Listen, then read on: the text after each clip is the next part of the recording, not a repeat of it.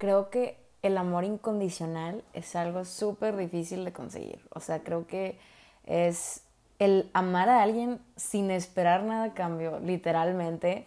Es algo que yo pensé que estaba fácil cuando no estaba enamorada. O sea, cuando es con una, amiga, una amistad, es de que, ok, va, yo te doy porque te quiero dar y voy contigo porque te quiero ver y disfruto estar contigo y no sé qué. Pero cuando te enamoras, es súper diferente. O sea, puedes hacer tú un detallazo para alguien y si te responde con jaja, algo así, claro que es como que, madre, te, sientes despreciado, ¿no? Y, y eso es la respuesta a esperar algo mucho más grande de alguien, ¿no? Y ni siquiera esperar de que, ok, dame atención y dame esto y dame lo otro. No, no, no. Pero sí hay una expectativa de esa persona. Y eso creo que es lo que hace difícil llegar al amor incondicional. Pero entonces, o sea, pues que yo en otro podcast había mencionado, el amor sano es ese amor incondicional. Sacas el dar porque te quiero dar, porque... ¿Qué pasó?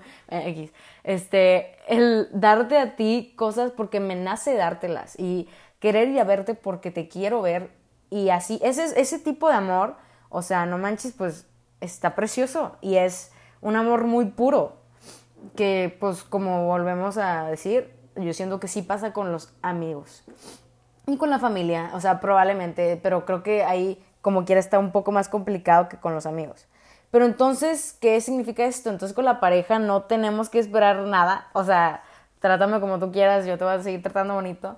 Pues, ¿qué es eso? O sea, también me puse a pensar, ok, maybe mi opinión que había mencionado antes, no la había pensado también, porque sí es cierto, o sea, ¿cómo te vas a, cómo, cómo amar sin realmente esperar nada a cambio, sin importar cómo te traten? Entonces entré en un súper debate conmigo misma de que qué onda. Y dije, ok, entonces estoy en un lugar en donde no me siento apreciada. O bueno, estamos poniendo un ejemplo, ¿verdad? Este, pero, y estoy buscando esa apreciación, ¿no? Yo haciendo detallitos o yo haciendo cosas por, no sé, adaptarme o cosas por tal persona, X. Y no me siento apreciada. Entonces, ¿qué está pasando? Ok, esto que a qué me, qué me tiene que enseñar, ¿no? Porque todo dolor es una enseñanza, tiene una enseñanza detrás. Por eso el dolor es tu amigo, ¿eh? Es una súper frase. O sea, porque es cómo subir de nivel, cómo aprender. Es una... Es como el, el escalón para crecer, el dolor. Es una manera de verlo. Pero bueno, este, entonces dije, ok, no me estoy sintiendo apreciada. ¿Qué será? Porque estoy buscando eso. Y dije, pues será que no me estoy apreciando a mí misma. Hay algo que me está faltando a mí que lo estoy buscando en otra persona.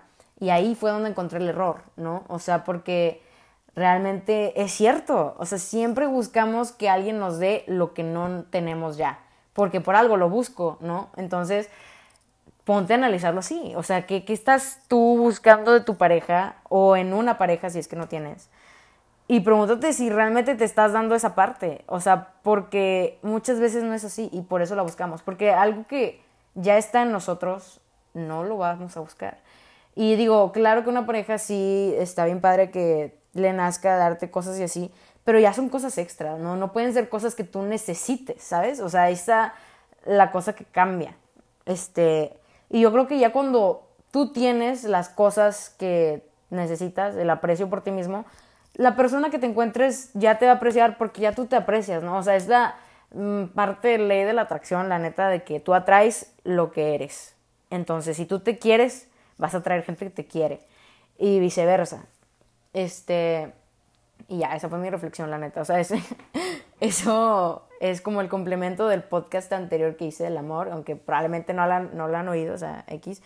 Pero lo que había dicho en ese podcast es eso, hablar del amor incondicional y de cómo amar sin esperar nada a cambio para no salir lastimado, para no salir con ilusiones, porque la neta todas las relaciones de amor terminan en amor-odio por eso, porque están esperando demasiado de la otra persona y al momento que no se los dan, pues es, tu culpa, sacas, es la, es la culpa de esta persona. Y no, realmente no es su culpa, es tu culpa, porque aunque se oye feo, es tu culpa, porque lo que estás buscando de él no te lo estás dando tú y tú eres el único encargado de tu salud mental. La neta no le puedes dar esa tarea a nadie más, ni siquiera a tu familia ni a tu terapeuta, sacas, eres tú.